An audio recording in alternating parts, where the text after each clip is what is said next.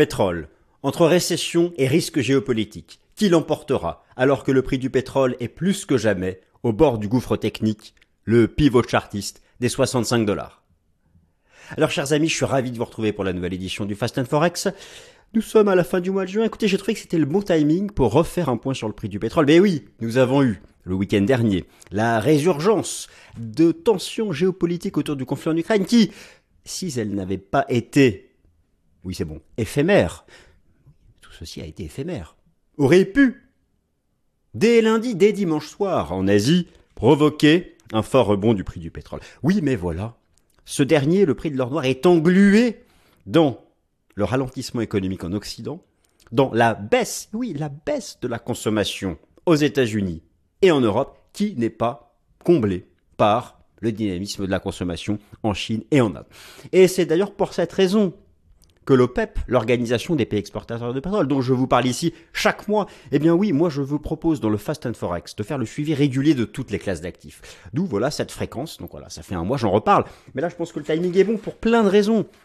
Le timing, il est bon pour plein de raisons. Pourquoi? Déjà, il y a eu la résurgence du ce que j'appelle le risque géopolitique. C'est-à-dire les tensions actuelles qui franchiraient un degré supérieur et qui pourraient mettre quoi? Une contrainte sur l'offre. C'est ça, qui fait montrer le prix du pétrole. En tout cas, là, si je devais lister les deux seules raisons qui permettraient de sauver le support à 65 dollars, qui, à mon humble avis, mais encore une fois, à mon très humble avis, sera rompu d'ici la fin de l'année. On verra. On en reparle en décembre. Il n'y a que deux raisons, deux ultimes raisons qui peuvent permettre de sauver le support des 65 dollars sur le prix du pétrole qui est en chute libre, enfin j'exagère un peu, qui est en forte baisse depuis le déclenchement de la guerre en Ukraine. 120 ah, dollars, 65 dollars, j'appelle pas ça une hausse. Quoi qu'on dise. Quoi qu'on dise les autres, mais donc voilà. Les réductions de l'OPEP, les réductions de production de l'OPEP, ce qu'on appelle les OPEC cuts, qui interviennent parfois, la troisième en un an d'ailleurs, la troisième n'était faite que par l'Arabie Saoudite, ça je vous en ai parlé il y a un mois. Et bien sûr, les tensions géopolitiques. Alors actuellement, c'est bien sûr autour de la Russie, du conflit en Ukraine. La Russie représente encore 10% de la production mondiale de pétrole. Oui, mais voilà, face à ça, il y a des forces baissières puissantes qui agissent sur le prix du pétrole et qui viennent d'Occident. Vous savez que le modèle de probabilité de récession de la Deutsche Bank, c'est pas rien la Deutsche Bank, donne une probabilité de récession de 100% pour l'économie américaine les États-Unis restent le premier consommateur mondial de pétrole. 20 millions de barils jour. C'est plus que la Chine et l'Inde réunies. J'ai donc rassemblé toutes ces datas et comme on a déjà perdu trop de temps, je vous donne le plan de cette émission. Alors le titre, c'est Pétrole au bord du gouffre technique ou aussi entre récession et risque géopolitique, qui l'emportera Et vous allez voir que parmi les money managers, sa bataille ferme. Je suis allé voir ce que font les producteurs de pétrole sur les contrats à terme, futures options et même sur les ETF, sa bataille ferme. Il y a ceux qui jouent la rupture du support, ceux qui jouent le rebond. En tout cas, en, termes d'open interest, l'exposition, la participation au marché à terme pétrole, elle est massive. Tellement tout le monde sent, tout le monde sait qu'on est sur ce pivot de chartiste important. Alors déjà, première partie, la probabilité d'une récession économique aux États-Unis augmente et serait de 100% pour certains modèles euh, combinatoires. La semaine dernière, la poursuite de la chute des indices PMI. L'OPEP reste pessimiste pour la consommation de pétrole en Occident, mais confiante pour la reprise en Inde et en Chine. Est-ce suffisant? L'OPEP, elle, pense que c'est pas suffisant, c'est pour ça qu'elle fait des cuts. Les deux ultimes risques de rebond du prix du pétrole. On les verra, on les reverra. Je vous fais une synthèse des forces haussières et des forces baissières. Et enfin, tous les signaux, tous les indicateurs techniques de marché, la participation, la terme structure, les ETF, les options, les futurs, l'analyse chartiste. La totale, vous avez la ligne de temps, la barre de temps qui passe, qui est chapitrée, vous pouvez aller là où ça vous intéresse, et donc c'est parti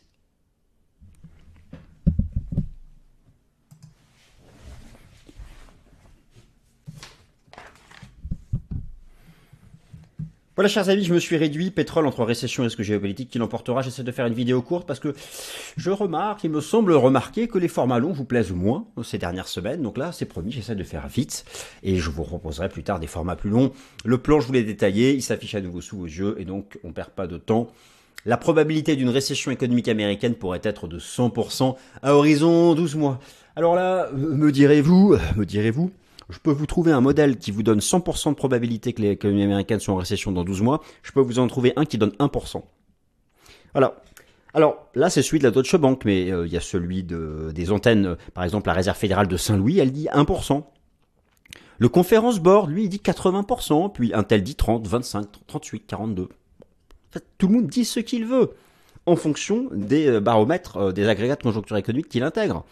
Le marché du travail nous dit qu'on n'est pas en récession. Les indicateurs avancés nous la garantissent. L'inversion de la, courbe des taux nous garantit ça aussi ce qu'on appelle les hard data, la consommation, euh, les, ventes au détail, la consommation, le comportement du consommateur américain, ou carrément, ou simplement sa consommation de pétrole, la consommation de diesel et d'essence par l'industrie américaine. C'est tangent, c'est sur la ligne de crête. La production industrielle, elle est à zéro en rythme annuel. Alors, qu'est-ce qui se passe? Le, Conference Board nous annonce pour 2024 une croissance de zéro pour l'économie américaine il y a une étude qui a été faite par une grande banque d'affaires américaine qui elle nous dit plus 2. Alors du coup, qui, ils font, ils font pourtant le même métier, ils font de la recherche macroéconomique. Tout ça pour vous dire que le débat sur la probabilité d'une récession américaine, on va encore en parler, on va encore en parler, on va encore en parler, parce qu'il va durer encore des mois. Euh, overall, l'OPEP, elle, semble y croire. C'est pour ça qu'elle fait des coupes de production. Lorsque l'OPEP pense qu'en Occident la consommation va baisser, et c'est déjà le cas, je vais vous montrer les dernières datas, alors je vais vous proposer le tout dernier rapport mensuel de l'OPEP, il y en a un par mois, celui que j'ai là, il date d'à peine 4 jours, donc il est parfait. Ça y est, ça baisse. La consommation d'essence, de diesel, tout ça, que ce soit les particuliers, l'industrie, ça baisse. C'est pas non plus la chute, ça baissote. Donc voilà, Allez, on regarde tout ça parce que comme j'avais promis un format court et que je vois que je suis encore en train de m'égarer, donc, soft data, modèle combinatoire, les indices PMI de market. Ça, les indices PMI de market, c'est vraiment. Euh, alors, c'est là où vraiment c'est le plus inquiétant. Avec le PMI US euh, manufacturier. Alors, PMI pour Purchasing Manager Index. Tout est là. Euh, vous avez ici. Voilà. Alors, vous avez en bas, à droite, je vous mets déjà le Deutsche Bank Recession Probability Model. Over the next 12 months, near 100%. Vous avez compris ce que je viens de dire, j'imagine? C'est 100%, voilà. Au moins, la Deutsche Bank, eux, ils ne s'embêtent pas. Alors, le PMI industriel des États-Unis. Aux États-Unis, vous avez euh, deux PMI qui sont suivis. Alors, le, PMI, c'est quoi? Je vous rappelle ce que c'est le, le PMI, mais vous le savez, Purchasing Manager Index. Ce sont des indicateurs avancés basés sur des sondages réalisés auprès des directeurs d'achat dans les entreprises. Historiquement, c'est hyper corrélé à la croissance économique, hyper corrélé au marché action. Là, actuellement, c'est pas vraiment le cas. Bon.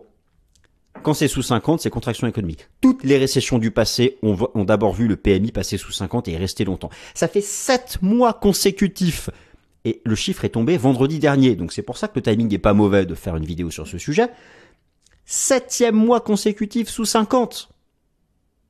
Jamais dans l'histoire de cet indicateur avancé, il n'y a pas eu une récession avec une telle durée sous 50. Mais direz-vous, ce n'est que le secteur manufacturier. Les services, ça semble vouloir encore tenir. Alors d'ailleurs, lorsqu'on prend le, dernier rapport mensuel de l'OPEP, je vous ai mis ici l'évolution de la, de la demande de pétrole aux États-Unis en millions de barils par jour, et vous comparez mars 2023 à mars 2022, quel que soit d'ailleurs le type de fuel en question, et c'est en baisse. C'est en baisse, donc voilà, ça, ça, ça, commencerait déjà. Mais ce sont des toutes petites baisses. Ce sont des toutes petites baisses. Donc bon, c'est pas, voilà, c'est, vous savez, euh, il y a ce débat entre probabilité de récession euh, ou, expansion économique. Ça se peut, ça va être un entre-deux. Ce sera une croissance molle ou très, ou proche de zéro. Alors lorsqu'on regarde justement les hard data, les hard data, ce qui est concret, ce qui ne sont pas les indicateurs avancés, comprenez bien qu'en fait, on est, sur une ligne de crête. Vous prenez par exemple la consommation des ménages aux États-Unis, qui est suivie ici par les ventes au détail. Vous avez ici le taux de croissance en rythme annuel. Regardez, on est posé sur 0%. Et donc, c'est pour ça que ça se joue là, en fait. Et, ce, qui est, passionnant, c'est qu'à la fois, au même moment où les ventes au détail sont posées à 0%, la production industrielle américaine aussi en rythme annuel est posée à 0%. Donc, voilà, là, vous avez euh, ce qui s'est passé. Euh, l'exemple d'une récession, ici, c'est celle du Covid. Donc, en fait, le, débat, là, il, est entier.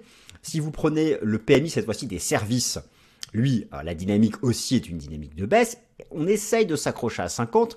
Si le PMI de l'ISM à la prochaine mise à jour passe aussi sous 50 dans le secteur des services, plus le secteur industriel, l'économie américaine n'y échappera pas. Le, modèle du Conference Board que je vous montre souvent, qui compare ici. Alors vous avez le, modèle du Conference Board et son leading, et son leading indicator ici en jaune. Et puis vous avez le PIB américain en bleu. On voit bien que régulièrement les décrochages du leading indicator, lorsque c'était un décrochage vertical, c'était tout le temps la récession. La récession, taux de croissance annuel négatif du PIB en rythme annuel. Bon, d'ailleurs, euh, le modèle nous dit zéro pour 2024. Donc voilà, ça, ça c'est un facteur de pression énorme sur le prix du pétrole. Euh, et, moi, je vous garantis que, que, quel que soit, alors bien sûr, quelles que soient les tensions géopolitiques, en cas de guerre, forcément, entre la Chine et les États-Unis, ou de guerre directe entre les États-Unis et la Russie, peu importe la récession américaine, il y aurait une telle contrainte d'offre que bien sûr que ça va rebondir à fond. Mais ce que je veux dire par là, c'est qu'il y a actuellement une forte pression baissière qui vient de l'économie. Alors, euh, ça, c'est quelque chose que je vous ai déjà, euh, que je vous ai déjà montré. Les, euh, périodes de récession économique majeure sont toujours traduites par des baisses du prix du pétrole. je ne sais pas pourquoi ce slide est revenu, mais je voulais voulais pas le montrer. Bon, alors, au final, on va regarder pourquoi l'OPEP reste pessimiste. Alors, vous savez, l'organisation des pays exportateurs de pétrole, c'est 13 pays. Au final, l'OPEP, ça représente à peu près 28% de la production mondiale de pétrole. Moi, je me suis tourné vers le tout dernier rapport mensuel de l'OPEP, qui est hyper complet. Hein. Il date là, celui-ci de, il date du mois de juin, donc il y a vraiment toutes les données à jour de consommation, de production de pétrole, etc. Et, donc, euh, pétrole, quid de, la, du ralentissement économique ou du risque géopolitique l'emportera? Vous avez ici un premier élément de réponse. Alors, regardez bien le tableau euh, qui se trouve ici en haut. Qu'est-ce que vous avez? Vous avez la consommation mondiale de pétrole anticipée par l'OPEP pour 2023, sachant qu'une partie de l'année est déjà réalisée. Vous prenez les États-Unis et l'Europe, voilà. L'OPEP, déjà ce qu'elle constate, c'est que depuis six mois, la consommation d'énergie, de pétrole, tout type de pétrole, baisse en Europe aux États-Unis, et elle envisage que sur l'ensemble de l'année 2023, la consommation de pétrole en Europe aux États-Unis soit en baisse. Pour 2024, pareil. Si vous voulez, il n'y a pas d'expansion économique lorsque la consommation de pétrole baisse. Donc, euh, ce qui est intéressant, je trouve, c'est que, c'est que l'OPEP, elle, anticipe une croissance zéro, voire légèrement négative de la consommation de pétrole aux États-Unis et, et en Europe.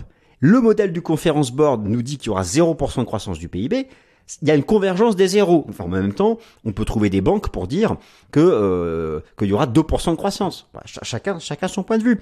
Mais l'OPEP sont quand même des experts. Et, si l'OPEP, en, l'espace d'un an, a fait trois OPEC cuts, trois réductions de production de pétrole, la formation du prix, offre et la demande, d'accord avec moi, si on réduit l'offre, ça agit à la hausse sur le prix du pétrole puisque ça le rend plus rare. C'est pas pour rien.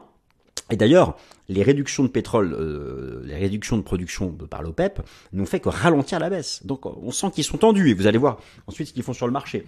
Alors la question, en fait, ce qui les inquiète, c'est que oui, il y a, un ralentissement de la consommation en Occident à cause des politiques monétaires ultra restrictives, la fin des soutiens budgétaires. Par contre, l'OPEP est est, assez optimiste pour la Chine et l'Inde. Maintenant, on va comparer. Prenez ici, regardez cette colonne, ici.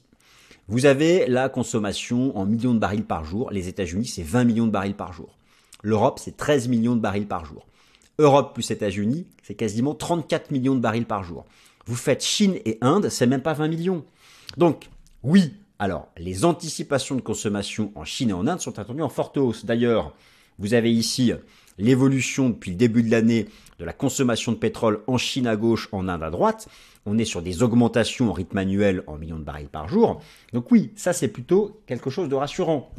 Mais au final, ce que je veux vous dire par là, c'est que malgré ce, ce, dynamisme de la consommation de pétrole en Chine et en Inde, si l'organisation des pays exportateurs de pétrole reste inquiète, c'est en grande partie parce que euh, ça, ça, ne sera pas suffisant, ça le sera peut-être dans 10 ou 15 ans, mais actuellement, par rapport aux tailles des économies, la consommation en Chine et en Inde ne permet pas de compenser le ralentissement aux États-Unis et en Europe, et en fait essentiellement aux États-Unis. C'est vraiment là où ça inquiète. En plus, bon, euh, l'Inde, euh, l'Inde et la Chine se fournissent aussi beaucoup auprès de la Russie. Donc voilà, l'OPEP est, est, est, plus exposé à l'Occident qu'à l'Inde ou à la Chine. Donc voilà, il y a, un peu tout ça qui, les angoisse. Et, c'est pour ça que moi j'estime que si jamais le pétrole qui est au bord du gouffre technique, on, va, on, y vient, si vous voulez la partie technique, vous, avez, vous pouvez aller directement sur le chapitre qui vous intéresse. Euh, pour moi, il n'y a que deux choses qui peuvent permettre à, ce, support de tenir. c'est la surprise géopolitique. Et le week-end dernier a rappelé que bah voilà, même un samedi ça peut arriver. Hein, donc euh, c'est une bonne piqûre de rappel que, que, ce risque haussier du pétrole lié à la géopolitique n'est pas tari. Et ce serait une catastrophe. Surtout sur tellement d'aspects, notamment la lutte contre l'inflation. Mais bon.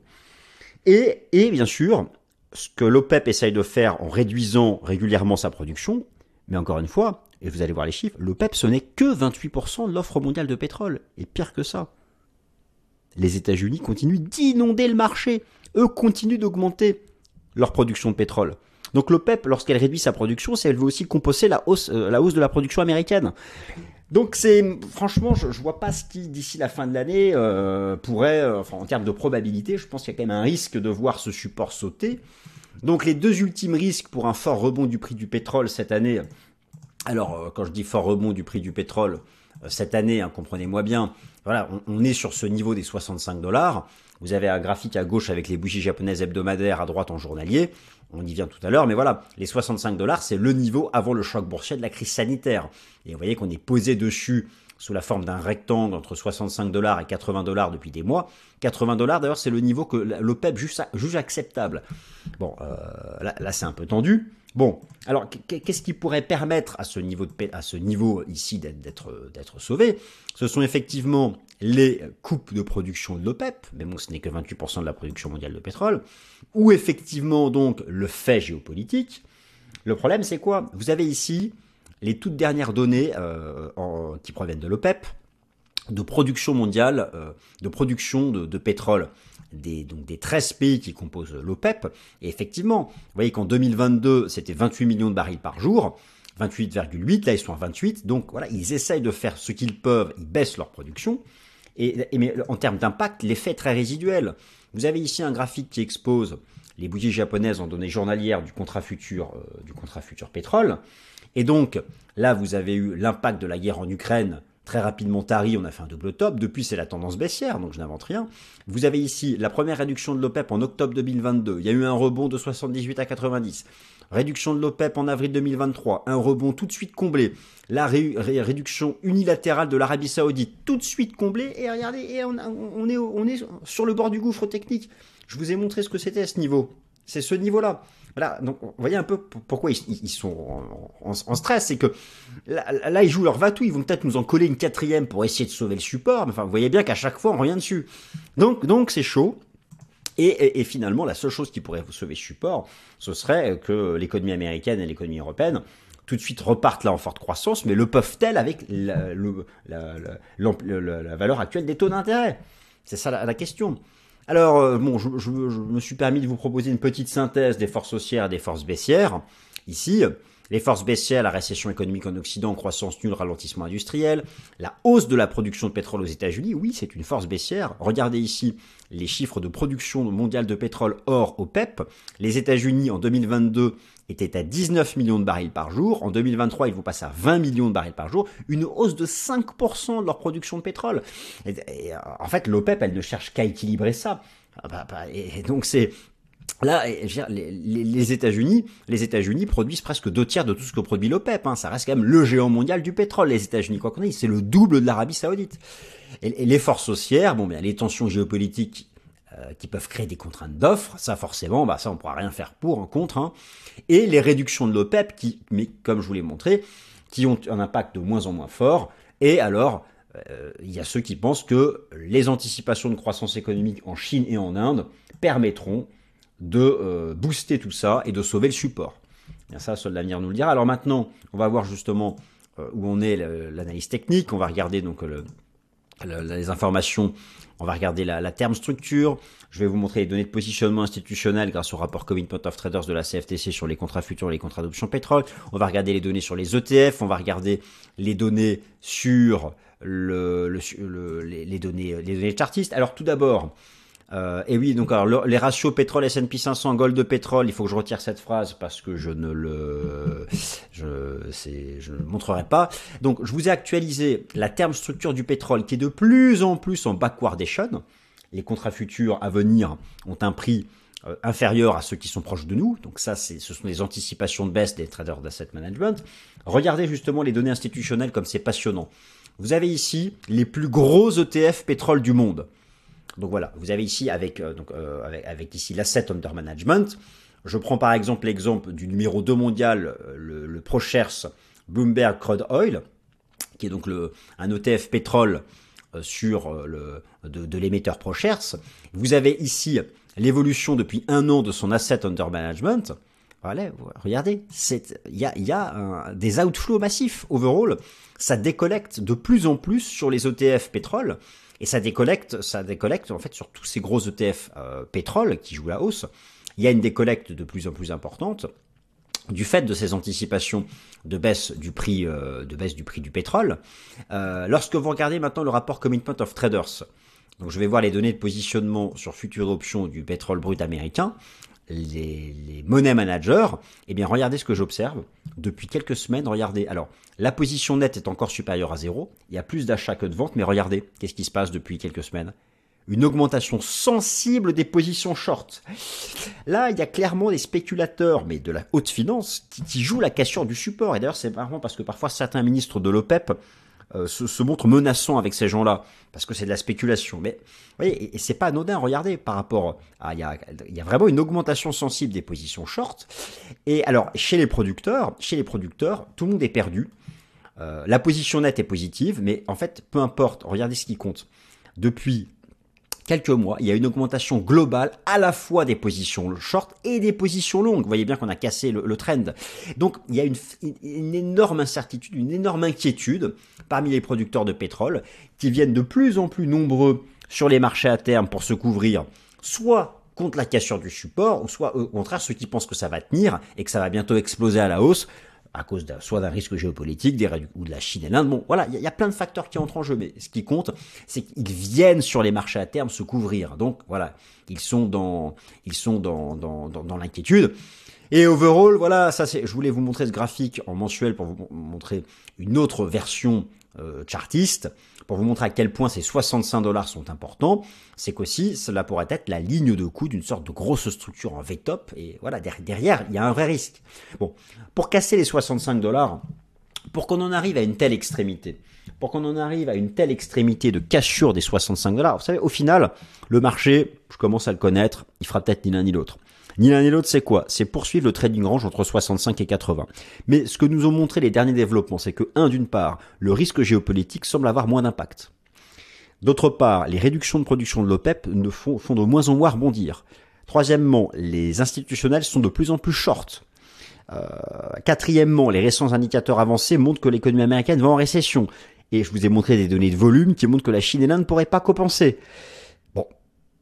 Eh bien, chers amis, je vous ai livré un certain nombre d'éléments. À vous de voir maintenant. Dites-moi dans les commentaires ce que vous en pensez. J'aime bien faire ça, ça fait youtubeur. Est-ce que vous pensez que le support à 65 dollars tiendra ou pas? Merci de votre participation et bonne semaine. Merci.